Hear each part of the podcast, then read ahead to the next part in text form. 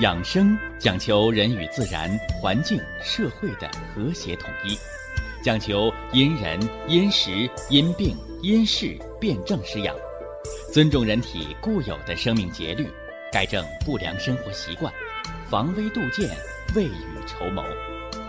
让我们一起学习、感受、实践养生的大智慧，用智慧去把握健康，用身体去感悟健康。用心灵去感受健康的幸福和快乐。欢迎收听《我和健康有个约会》。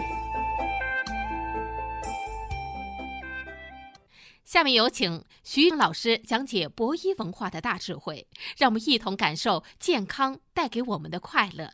好，下面有请徐老师。徐老师，您好。主持人好，听众朋友们。大家好，欢迎啊，广大的听众朋友来继续收听健康评说。咱们给大家讲了中气下陷的几个表现，这呢是咱们中医的一个常用的说法。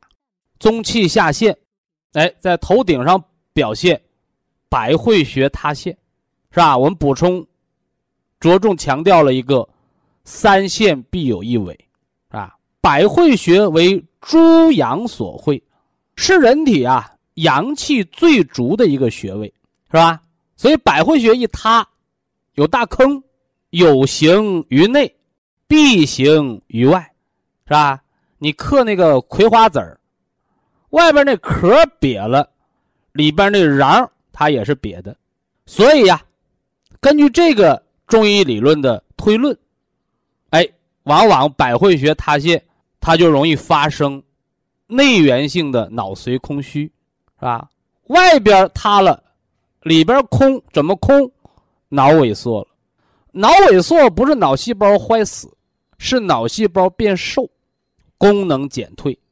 用老百姓的俗话来说，这人呐变得笨了，变得呆了，变得傻了。因为脑髓呀，我们把它叫做什么呢？哎，人的思维中枢是吧？我们想什么事儿，说什么话，思考问题，喜怒哀乐，包括人的记忆力，哎，都靠脑髓的功能来反应，是不是？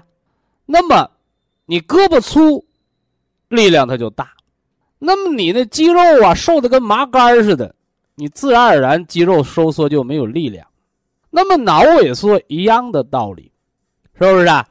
脑细胞萎缩，功能下降，记忆力下降，思维能力下降，有的还出现了什么呢？情感上的变异，啊，有的人，老人家患了脑萎缩之后，性格改变了，啊，变得暴躁，变得抑郁，是不是啊？哎，有的甚至跟那个家里的孙子、外孙子，因为抢那个电视遥控器打起来了，所以呀。自古啊，中国就有“小小孩儿，老小孩儿”的说法，是吧？实际上，什么叫老小孩儿啊？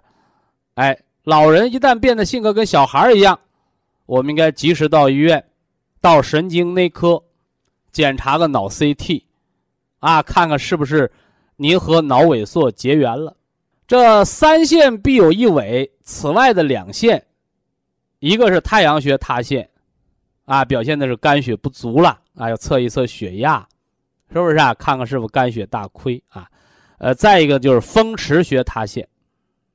哎，就老百姓说那个大脖筋，是不是啊？两根大脖筋挑个脑瓜瓢，是不是啊？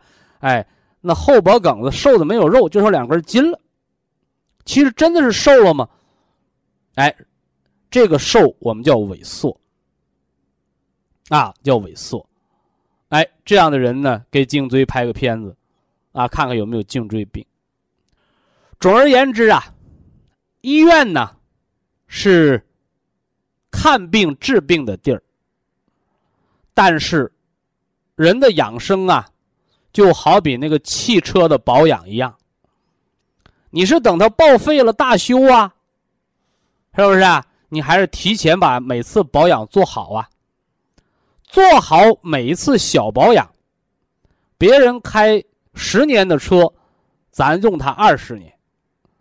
所以健康长寿，不是咱们到了医院，到了病入膏肓的时候，通过医生抢救，通过呀那师傅大修能修回来的，不是。啊，一定是每次小保养，是不是啊？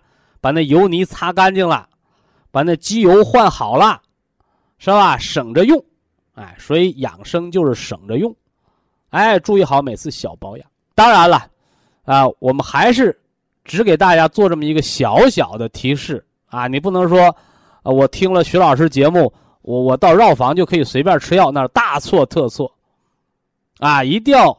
在专业医生的指导下用药。那么还有听众朋友问到什么呢？哎，说我呀这药啊是医生指导用的，啊，啊用的也对，而且呢药呢也是真药，啊吃了怎么不管用啊？是不是啊？那就是天底下为什么有吃了不好病的药呢？是吧？甚至别人吃好了，我吃怎么不好？一模一样的病，一个大夫看的，怎么回事？哎，这个常识我得给大家补一补，啊，也就是告诉大家，药何以医病？啊，药何以能够治人的病呢？哎，我们老祖宗啊，用很精辟的语言，啊，回答了这句话，啊，说药者医病，以毒攻毒。啊什么叫毒啊？是吧？我一说毒，好多人朋友就想到毒药，啊，非也。什么叫毒？是吧？《说文解字》，哎，这毒就是专注的意思。哎呀，这夏天的太阳太毒了，是吧？海边啊游泳，小小一上午晒的皮肤就爆皮了。你看，太阳太毒了。是吧还有什么毒啊？是吧？说这人呐，眼光太毒了。哦，一下就看出来了这个事情的原委，一下子就看出来了这个古董的真假。哎，这眼睛太毒了，是专家啊，眼光独具，入木三分，是吧？那么药者医病，以毒攻毒。这个毒是什么呢？这个毒指的是偏邪之性，啊，不是说是毒药，不是，是吧？那么，药的偏邪之性有什么特点呢？哎，这我给大家讲营养学基础知识，讲食疗和药疗的区别与联系的时候，我曾经专题的介绍过。就是中国中医药历史源远流长，绵延千年，但是，哎，它没有中国的饮食文化久远。哎，说人不是先研究怎么吃药的，啊，人是先研究怎么填饱肚子活命的。所以，中国的饮食文化，它一定是中医药文化的老大哥。啊，先会吃饭，后会吃药。哎，故而约为叫药食同源。啊，药食同源，这个源指的是根源、来源、发源。人们在这个吃食物的过程当中，知道东西啊，这个什么食物吃了舒服。什么吃了不舒服，是吧？舒服的就叫补，那不舒服的呢？不舒服就叫泻，对不对？或者叫毒。而且还知道什么呢？是吧？你平时好不样的人吃了不舒服的东西，啊，这个东西是有毒的。但是当人有病的时候呢，你给他吃上这个呢？反而呢，让人的疾病可以好转。哎，这什么道理？这块儿啊有点绕口啊，像绕口令一样啊。人有病，健康的人是阴阳和合，阴阳平和。有病了呢，阴阳平衡被破坏了，偏邪了，人就有了毒了。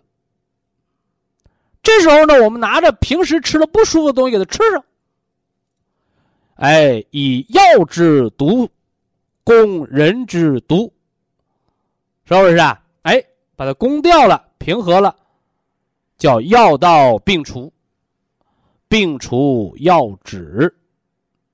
所以在传统的祖国中医药文化当中，没有吃一辈子的药，是不是啊？好的大夫、名医，是吧？哎，都叫药到病除，妙手回春。所以这个毒就指的偏邪之性。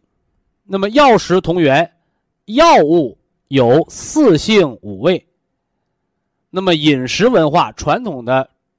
中医的饮食食补文化，也是遵循了这个原则，是吧？四性，四性者，寒、凉、温、热，是吧？寒、凉、温、热，是吧？有人说不对呀，还有一个平性的，还有一个平性的，啊，平性者就是不寒不凉不温不热，是不是啊？你偏要把它归成第五性，那我们也拦不住你，是吧？所以四性五味，四性者寒凉温热。哎，这食物和药物的性，这寒凉温热就是它的特性，也就是它的毒性，是吧？那如何以食物之毒攻人体之病邪之毒呢？哎，你看啊，呃，中医的用药法则。是吧？寒者温之，虚则补之，实则泻之，热者凉之，是不是啊？啊，虽然有那么点知乎者也，但是这里边道理很明确。你是寒性的病，哎，就得用热性的药。你像风湿啊。那你就得吃热性的食物，啊！我一说热性的食物，好多人想到辣椒，是不是啊？想到辣椒，啊，吃辣椒对不对？对，是吧？狗肉汤拌辣椒面那就是风湿的食补之方，是吧？呃，但是你说那得了，那个我关节疼，我往上抹辣椒面吧，抹的辣的火燎燎的，那不行，啊，那不行，是吧？那是。化学刺激，它不是真正的驱风散寒。所以呀，哎，你这热性的食物也要用之有度，用之有道，是吧？那么今天我给大家总结四个，啊，四大类，你像这寒性体质的朋友可以常用的食疗，是吧？那么体内有风寒。是吧？它是寒邪，那么我们就要用热性的食物。那么热性的食物是长在夏天的，还是长在冬天的？它一定是有冬天寒冷环境下能够生存的基因。哎，就是雪莲，是不是啊？哎，雪莲。那除了雪莲之外呢？老百姓日常生活当中的呢，生姜、大葱，是吧？我给大家讲过那个风寒性感冒的食疗，是不是啊？葱白三寸，一块生姜捣烂如泥，加上一勺红糖，开水一冲，趁热喝。哎，完了被窝一捂，冷汗一发，风寒性感冒不药而愈。都说不药而愈。你是没上药铺买药，但你吃药没有？吃了，什么药？自然天成的大葱啊，它能通表解里，所以吃葱一定要出汗，就像人喝酒一样，喝酒不出汗是病，因为酒是发散的东西，是不是啊？你看这个民间俗语怎么说？叫喝什么呢？凉酒，花。脏钱早晚是病。所以酒呢，你就要喝热的。啊，你包括夏天的啤酒，尽量不要喝冰镇的，最好喝常温的，是吧？哪怕你搁那冷藏的六七度就得以了，是吧？七度八度的，你别零度的，那不行，伤脾胃，啊，伤脾胃。那么热性的食物还有什么呢？刚说了狗肉汤，是不是啊？说了葱姜，是吧？然后还有，还有葵花籽是吧？你看平时的小零食，嗑点葵花籽健脾和胃不说，它还能帮助人体驱除体内的风寒。但是话又说回来啊，那你说那葵花籽儿能祛风湿？我把它当药猛进吃吧，一吃吃半斤，一吃吃一斤，吃的口舌生疮了，那就生了内火了，是不是？哎，自所谓美味不可多用。看那个走进科学做的测试，这葵花籽这个东西啊。它的蛋白质、植物蛋白量、它的热量，和那个精肉，就那猪的精肉还有牛肉，它热量是相同的。所以说，我看着电视，是不是啊？有着读着小说，一天嗑一斤瓜子儿，你相当吃了一斤牛肉，对不对？哎，所以这个什么东西都要适度啊，这叫寒则热之，啊，那热者寒之，是吧？说这人体内有热气。那就吃点什么呢？哎，清凉的食物，是不是啊？清凉的食物，什么东西清凉啊？西瓜，清热利尿，白虎汤，对不对？是吧？哎，西瓜又能补肾，又能清热利尿，西瓜的翠衣还能调节血糖。应季的水果，是吧？他有人不懂啊，有人说：“哎呀，你这个徐老师抠门是吧？你看那个水果店进口水果那么贵，你不给孩子买？”我说：“你懂啥？”是吧？我们穷人不能生个富身子，是吧？平民的水果才是养生的水果，是吧？你从千里之外、万里之遥运来的水土不服的东西吃到肚子里，它是定时炸弹。哎，这也是我们中医养生啊，一方水土养一方人，啊，食物不过百里。哎，有人问我食疗的原则是什么呢？方圆百里产什么，你吃什么。你说这东西我见都没见过，听都没听过，你别乱吃，那还容易吃出病来。啊，就是这么个道道，是不是？你体内有内火，咱们就吃清凉的东西，是不是啊？但是也不要过于寒凉。为什么呢？因为人养生啊，就养的是阳气。你有毒邪的时候，火毒的时候，你把火给泄了，啊，表里不通，防风通圣，是不是啊？哎。呃，大便燥结，来点大黄，来点番泻叶，你别整多了，是吧？你把邪气、火毒泄完了，你再把正气给伤了，你这矫枉过正也算闯了大祸了，是吧？所以食补一定要适度，啊，一定要适度。啊，这是给大家讲了药治除病，以毒攻毒，啊，是用药治偏邪之性攻人体的毒邪之性。但是为什么有的药灵，有的药不灵呢？而且前提是在药用对了的前提条件下。那么在这儿，我们用现代科学的理论，给大家讲讲药怎么起作用。药物吸收到体内之后啊，不是药起作用，是要靠人体的载体蛋白来起作用。换而言之来讲，药物要在体内达到一个浓度。啊，达到一个浓度，而后作用人体的脏腑器官。通过人的脏腑器官受了药物的刺激之后，发挥它的生理作用，而来达到什么呢？啊，拨乱反正，把原来偏邪的给它平衡的这么个作用。简而言之来讲，是药物作用于脏腑，脏腑发挥功能。进而来实现平衡，所以呀，是吧？中国老话有一句话叫“病入膏肓”，是不是啊？无药可医，不可救药，是不是啊？这人呢，病的不可救药了，你啥意思？说这和医生有仇啊？就不给他药吃？不是，是太严重，啊？为什么别人用的有效的药，到了那个不可救药、病入膏肓的人体内，它不起作用了呢？生活当中没见过呀，老人针都打不进去了，怎么办？元气大伤，百药不灵。所以这时候你一定要知道，吃药和活命哪个重要，是不是啊？当人呐，吃药老用药不见效的时候，人应该让五脏六腑歇一歇，回到出发点，通过元气培固，通过吃饭、喝米汤油。是不是啊？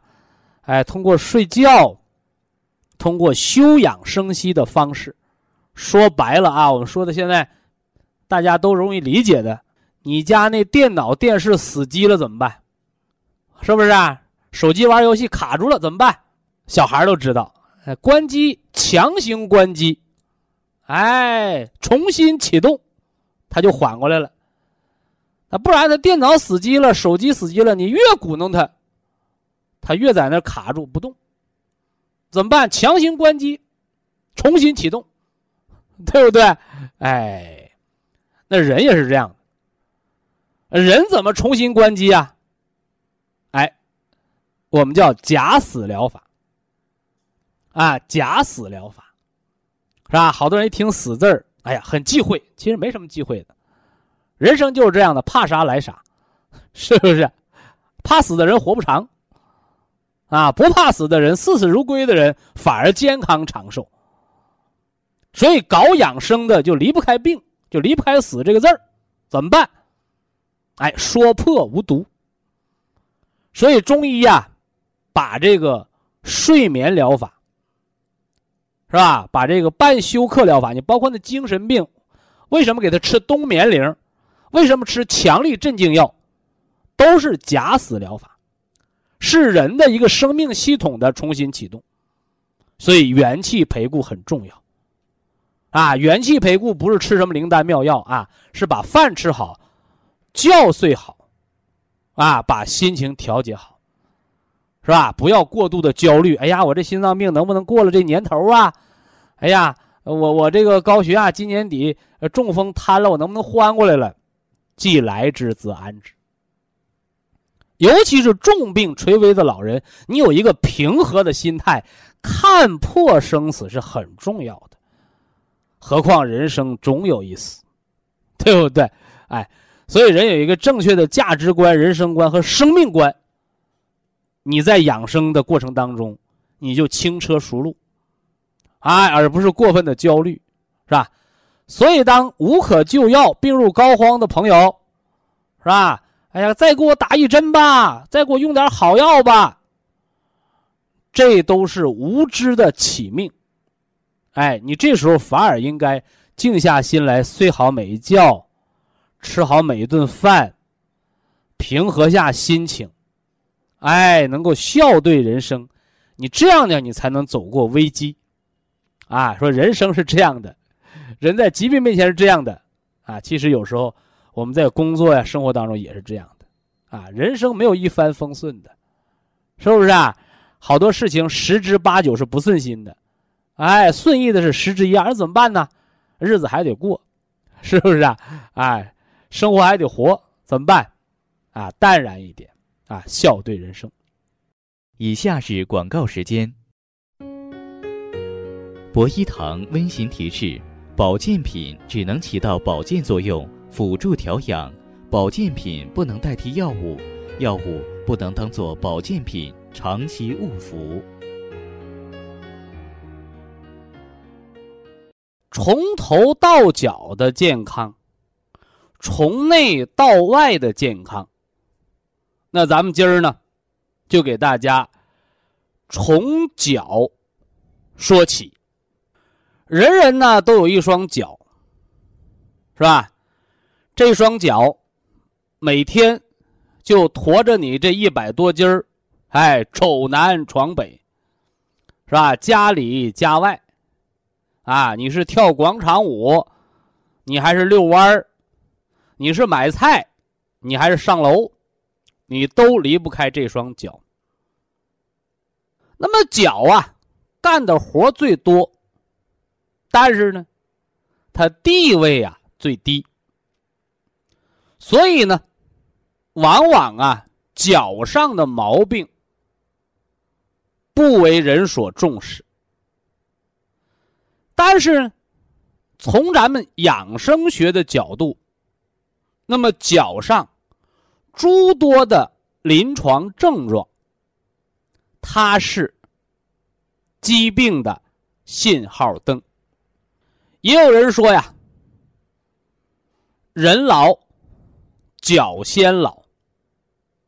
那么，为什么脚会提前衰老呢？哎，其原因有二。一就是我刚说的，啊，责任重大，啊，起的比鸡早，是吧？干活比牛多，哎，但是吃的呢，啊，吃的最差。它不像心和脑，是吧？那都是总司令，什么好吃的，什么好喝的，哎，都紧着那心脑先用。总司令嘛，而这脚呢，天高皇帝远呐，是吧？离心大老远呢，边塞，啊，又在最底层，草根，是吧？所以好东西到他这，也剩不了多少了，是吧？所以叫人老脚先老。两个原因，一个是干活最多，二一个是营养最少。那么养生学也恰恰抓住了这个信号的特点，是不是？哎，一个国家想安定，一定要把边关镇守好。那一个人想健康，心脑血管的重视不用人叮嘱，是不是？而枝梢末节的健康，往往容易被忽视。所以今天呢，我们就把这以小见大的脚的健康和脚的养生的基础方法，及它对全身综合的营养，我给大家啰嗦啰嗦。这其一。啊，其一，一根脚趾藏着五脏六腑，是吧？俗语道：“麻雀虽小，五脏俱全呐。”十指连心，是不是啊？这脚巴丫子它也连着心，啊，它也连着心，是吧？那为嘛说？一根脚趾藏着五脏六腑呢，因为我给大家讲过，人生百病根在五脏的道理。那么，既然这脚它是人体的边关要塞，它又是诸多疾病的提前的预兆和信号灯。那么一根脚趾上的，是吧？这些零件儿，它和五脏六腑的关联，我们就必须把它搞清楚、闹明白，是不是？呃，不用细心观察啊，人人都有脚趾头啊！不要说，哎呦，我们一学养生了，啊，呃，说这个五官，你就照着镜子相面，是吧？说这足部养生健康，你就抱着脚丫子细观察，没的必要。哎，养生啊，哎，贵在知其理，明其道。你把这里边的道和理整清楚了，哎，那些小细节就很容易解决了。回来咱们接着说啊，一根脚趾头上的五脏六腑，我们先说心。心主血脉，人的脚脚上也有血脉，所以人的脚力的好坏，直接反映着人的心脏功能，是不是？啊，老战友、老同学、老同事一见面一打招呼，是吧？哎，最近身子骨怎么样？啊，腿脚还利索不？是不是啊？啥意思？人家没好意思问你，是吧？你心脏好不好？得没得中风啊？哎呀，腿脚不利索，头重脚轻，别说，这就是脑梗，对不对？哎呀，上个三楼啊，都得歇两气儿。不用说，慢性心功能不全。有些病是医院的临床诊断，而我们养生为病而先防，它不是看病，它是观四肢百节。而知人脏腑之良友，是吧？我们看看脚趾头，看看你走两步，看看你的脚力，我们是不是就得知道你大致的脏腑的好和坏呢？所以，一根脚趾上藏着五脏六腑，这第一条，你走道的步态反映着心脑血管的健康。你走路有没有力量？是吧？就是脚力。哎呀，我一天呢还能走个二里路、三里路，而且不心慌。你看，这样的人，你那个心脏的功能就不错。除此之外呢，哎，脚上还有一个冷热的区分。我们养生学认为啊，头喜凉，脚。喜热，更有中医说寒从脚下起的说法。所以呀，健康的人的脚是温热的。你看，咱们定义了啊，是温热的，是吧？那凉的呢？气血过不去，没有气血来温润它，所以寒凉。脚的寒凉说明末梢气血不足，是不是？那有人说，那我的脚发烧，脚的烦热，烦热是淤血不回，是吧？健康评说，我有一个特点，我们不搞那纸上谈兵的那一套，啊，理论说了。一大堆，一问具体咋办？嘿 嘿，我不知道。那咱不净说废话了吗？啊，大家伙记住啊，甭管脚凉脚热，总的纲领啊，总的纲领，阴阳不能乱了。头喜凉，脚喜热。所以，不管脚凉脚热，您记住了，足的养生一定是用热水泡脚，多热，四十二三度，啊，四十二三度，干什么？温通脚的经络。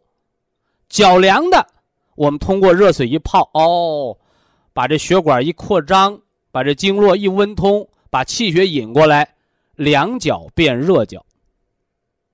对不对？养生这大家都容易理解。其二，说我脚发烧啊，发烧是淤血不回，还是脉络不通？好，我们拿四十二三度温热的水一泡，脚那水要没过脚脖子，别泡腿啊，别泡腿，哎，泡腿容易泡出静脉曲张来。泡脚，没了脚踝骨上半寸到一寸就够了。水温四十二三度，盆底下你最好垫个泡沫板，别让盆底下凉了。旁边可以放个热水瓶，再添点热水。哎，泡到脑门子见汗，那叫上下通。哎，这是我讲中气的时候讲的，是不是？啊？中气者，沟通上下，连通内外。哎呀，徐老师啊，是吧？你让我用四十二三度温热的水，我泡脚。我这脚丫子越泡越凉啊！你怎么给我泡加重了呢？是吧？咱们作为养生健康评说节目，我们说的是科学养生的道理，是吧？但是不能好心办坏事，所以我们讲的一切的方法，安全第一，是吧？所有的人都能泡脚。除非那个脚外伤了，你说我脚拉拉淌血呢，我感染了，那你可别搁水泡，你泡感染不加重了吗？那么为什么风湿老寒腿的人脚冰凉，他越泡越凉呢？哎，这个时候我给大家提个醒你伸手摸摸那脚。哦，有的人说：“哦，我一摸，我知道真相了。摸着热，感觉凉。”哎，那这是什么道理呢？我告诉你，你体内有风寒，所以通过这温热的水一泡，把体内的风寒判泛起来了，啊，泛起来了。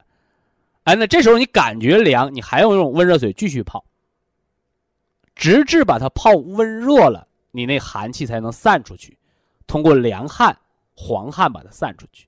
那么，对于脚凉的人、有风湿的、老寒腿的，我们给个小方法：用生姜，哎，多大块呢？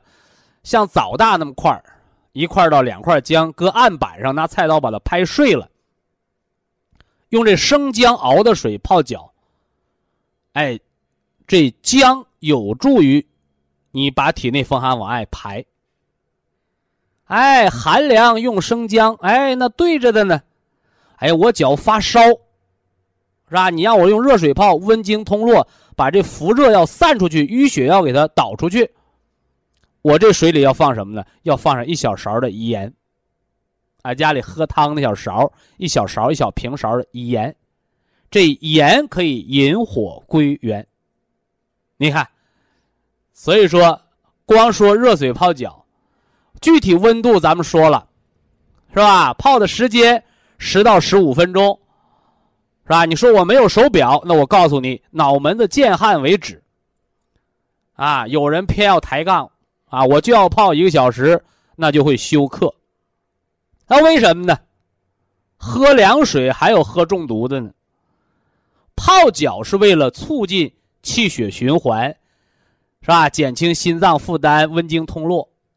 但是大家一定记住了，啊，你泡多了，泡时间久了，它就会消耗元气，它会把人泡虚了。所以呢，泡脚一定是见好就收。你有再多的毛病，它不是一天泡好的，是不是啊？哎，它是要养成一个常年的习惯，常年泡脚的习惯。是吧？我给大家讲长征里边的养生的时候讲过，是吧？一天不管走多少路，埋锅造饭，是吧？这做饭之前先烧一锅水，把脚泡一泡，第二天能继续走路，是吧？你说吃饭重要还是泡脚重要？有人说不吃饭得饿死，吃了饭走不动还会被敌人给消灭，是不是啊？所以那时候啊。战士的脚就是汽车的轮子，所以泡脚可以消除疲劳，啊，但是一定要不要过长时间，十到十五分钟。夏天天热泡五分钟，冬天天冷泡十五分钟，哎，所以人一定要机动灵活啊。呃，这是给大家讲的一个脚趾上的五脏六腑，讲了脚趾。它的血脉畅通和脚的寒凉，还是健康的温热，还是脚老发烧，它那个淤热，这都是和心的血脉有关的。说完了脚趾头里边藏着的心脏的血脉，我们再说说脚上它和人肺脏的关系。啊，肺脏的关系，是吧？你看睡觉啊，哎，你一定要把脚和肚子盖好。哎，如果你那脚没盖好，露到被子外边了，吹了凉风，第二天鼻子不通气儿。而且好多鼻炎的人他就脚凉，好多脚凉的人他就容易爱过敏。还有的人说太可笑了。难道我们人还搁脚来喘气儿吗？非也。啊，这个是告诉你，人的脚脚上的皮肤毛孔，它和我们肺脏的脉络是相通的。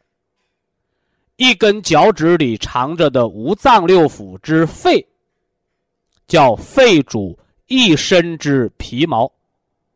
哎，而且咱们脚上的这个皮毛，它还特别敏感啊。所以，什么样的孩子爱感冒啊？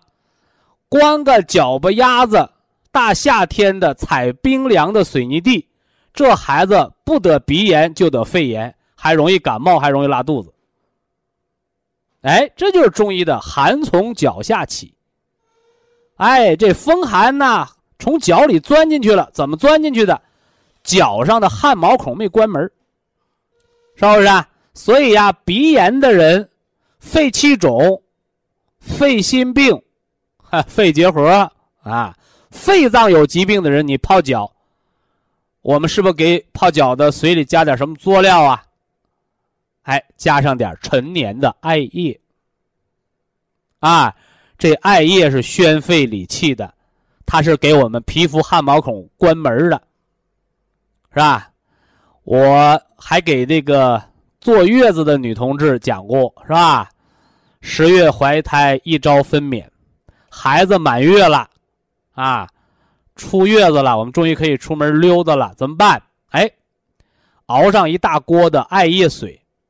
出月子之前用艾叶水擦个热水澡，这艾叶水能够帮助产后的女同志预防产后风湿，哎，预防虚汗不止，预预防皮肤的湿疹和瘙痒，是吧？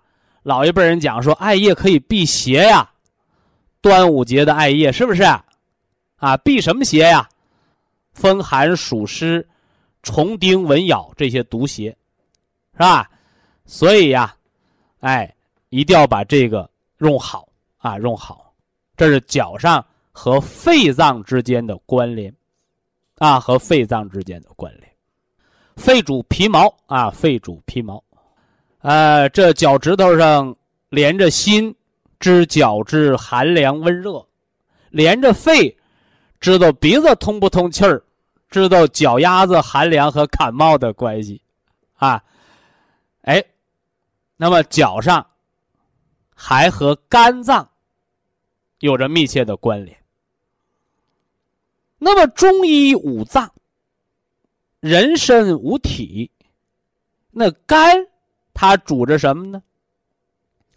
肝主人一身之筋，所以经常那抽筋儿的人。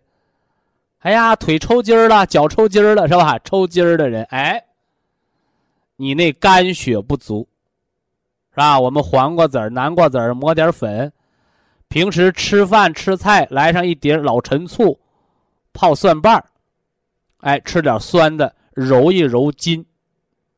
筋的挛缩，老百姓话叫抽筋儿啊，哎，都是那肝血不养筋了。哎，我们通过泡脚可以温经通络，是吧？温经通络，哎，脚上皮肤粗糙干燥的，我们泡脚啊，来一勺米醋。哎，有人说，哟，我拿米醋泡脚，能不能泡出软骨病来呀？没文化，是吧？哎，醋可以软化皮肤，哎，醋可以还可以柔软我们的毛发，哎，醋还可以缓解我们的皮肤粗糙，因为醋。属酸，五味属酸，酸涩收敛。哎，皮肤汗毛孔大的，你拿醋洗洗脸，收缩毛孔。那醋啊，吃着酸，到体内它就变成了生物碱，还能综合尿酸。哎，你看这东西好啊，所以醋味道是酸的，但是它属于碱性食物。啊，碱性食物。所以家里头吃饺子呀、吃肉啊，我们来点醋和点蒜泥儿。那醋能缓解蒜泥儿的辣味儿，而且常吃点蒜还能促进肉食的消化。而且那大蒜素搁这醋，它俩一氧化，好家伙，这大蒜它还是天然的抗生素，预防肠道的感染啊！啊，别跑题儿啊！这肝主人一身之筋，说了个抽筋儿，开窍于爪甲。哎，再多说一个啊，脚上长灰指甲。西方医学认为是感染，啊，和感染有关。哎，这就好比了，说厕所有苍蝇，厕所有苍蝇，是因为那个地方脏，是吧？那饭店有苍蝇呢，肯定它卫生不好，不达标，对不对？哎，所以一样的道理，细菌它找什么样的人？疾病它找什么样的环境？所以西方医学主张着灰指甲，啊，我们就得用抗菌素，抗菌素。但是老早我就给大家讲过，不是是抗菌素那么简单的事哎，而是肝血不能养爪甲，所以灰指甲在你老用抗生素不管用的时候，我提醒你补一补肝，或者有条件到医院。找个老中医啊，查一查你肝和胆的脏腑系统是不是出毛病了，是不是？啊？所以灰指甲的人，哎，养肝血很重要，啊，呃，脚上长着五脏六腑，灰指甲的人，抽筋儿的人，我们建议您泡脚的时候，用木盆或者用竹盆，别用铁盆，别用塑料盆。是吧？因为肝脏五行是属木的，得木而生。你包括老年人养生啊，小木锤儿，就是人这木得木而生。木它有伸展的气机，所以小木锤儿捶后背、捶督脉，是不是啊？小木锤儿捶足跟、捶足底，这都是养生的，哎，都是养生的。特别是拿木盆泡脚，水温呢它凉的慢，而且呢，水，这个木得水则生，木又能养柔人的肝血，所以木盆泡脚它的养生意义不是说测测这里边有什么化学成分啊，哎，所以这个大家一定要明确，哎，这是中医五行的理论。非常感谢徐正邦老师的精彩讲解，听众朋友们。我们店内的服务热线零五幺二六七五七六七三七和零五幺二六七五七六七三六已经全线为您开通，随时欢迎您的垂询与拨打。下面插播一条通知：为回馈新老用户的信任和支持，冬季养生正当时，在十二月份举办大型感恩优惠买赠活动，多买多赠，满足各档位。还有额外赠送二零二三年最新台历艾草养生足浴粉、万痛筋骨贴、血压管理系统电子血压计，数量有限，赠完为止。同时，年末会员积分兑换将和优惠活动同时进行，望新老顾客相互转告通知。更多内容见店内通告及客服微信。客服微信号：二八二六七九一。四九零，微信公众号搜索“苏州博一堂健康管理中心”。下面有请打通热线的朋友，这位朋友您好。这位朋友您好啊，徐老师你好，请讲。哎呀，可算给你打通电话了。徐老师，我是保定的听众啊，河北保定的听众。哎呀，对，跟你说话太激动了。嗯。徐老师讲的我一直是我们爱听，我们宗教的时间短，时间短，嗯。老师，徐老师是中国的好中医。我今天有一个棘手的事，嗯，想问徐老师啊，请讲。我们我们老伴儿的身体的事儿，今年老伴儿七十二，七十二，血压血压那个低压，那个血压那个三十三十年的，低压高。高压也高，多少？低压一百，高压一百，一百，一开始的时候一百七八，后来那个经过咱博一八就有中风的危险了。哦，九七年得的中风。你看。嗯，那个，后来那个的，呃，他是零零六年得的脑出血。那叫中风复发。哦。九七年、零六年，那才五十多岁的时候就中风了。啊。哎呦。那个零八年得的糖尿病。嗯。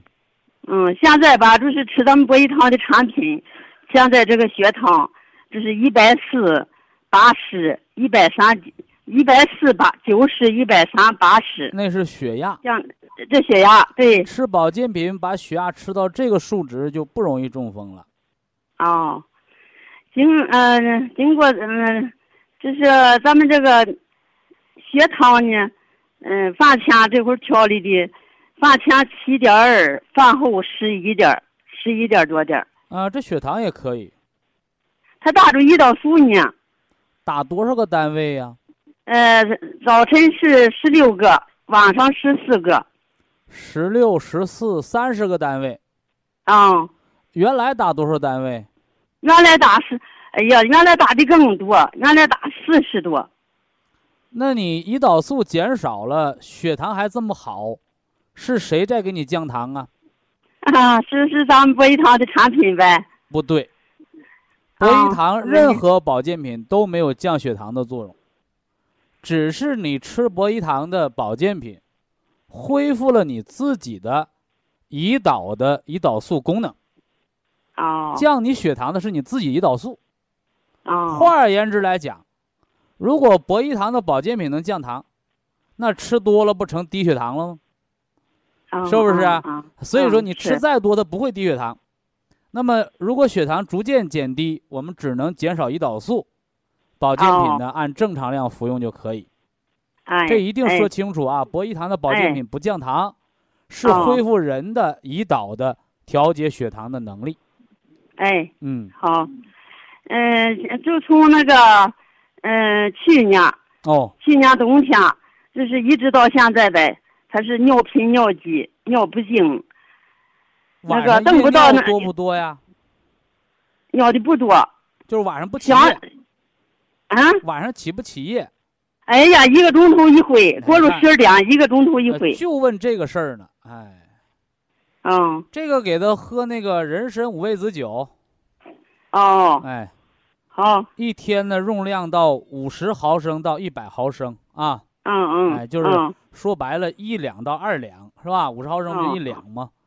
拿咱们吃呃吃那个喝水那小口杯量着，那就一杯的量呗，那是一百毫升嘛，是吧？啊，一一天两次，一天的量是一百毫升。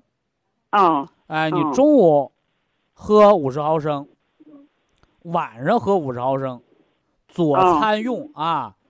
所有保健酒都不能空肚子喝啊。嗯嗯，哎，好嘞。嗯，他这个就是太太棘手。嗯，他这个不，呃，刚吃完了这个黑的和金的，还有兰普韦。你说下来他这个怎么调理？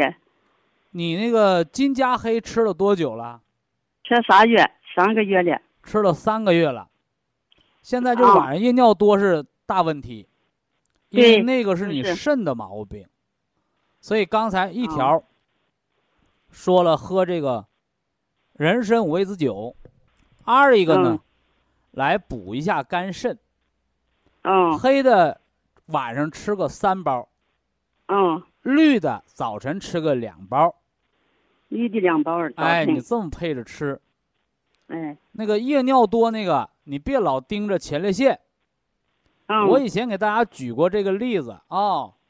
嗯嗯。你们家要是水龙头坏了，它不管黑天白天它都漏水，知道吧？嗯，但是呢，如果说什么呢？人自来水公司停水了，你水龙头是好的，到点它也停。所以说，别老盯着前列腺，那是肾的阳虚了。哦，对，肾脏的阳气虚了，是不是啊？嗯嗯。哎，所以啊，热盐袋儿敷一敷腰啊，晚上热水泡一泡脚啊。嗯。双肾舒贴一贴磁疗脚垫儿。嗯。艾条、隔姜。灸一灸关元，灸一灸命门，好，灸一灸那个神阙穴。这个都是来温补人命门之火，暖人身体阳气的方法。哎，别吃凉的，嗯别喝那个泻药。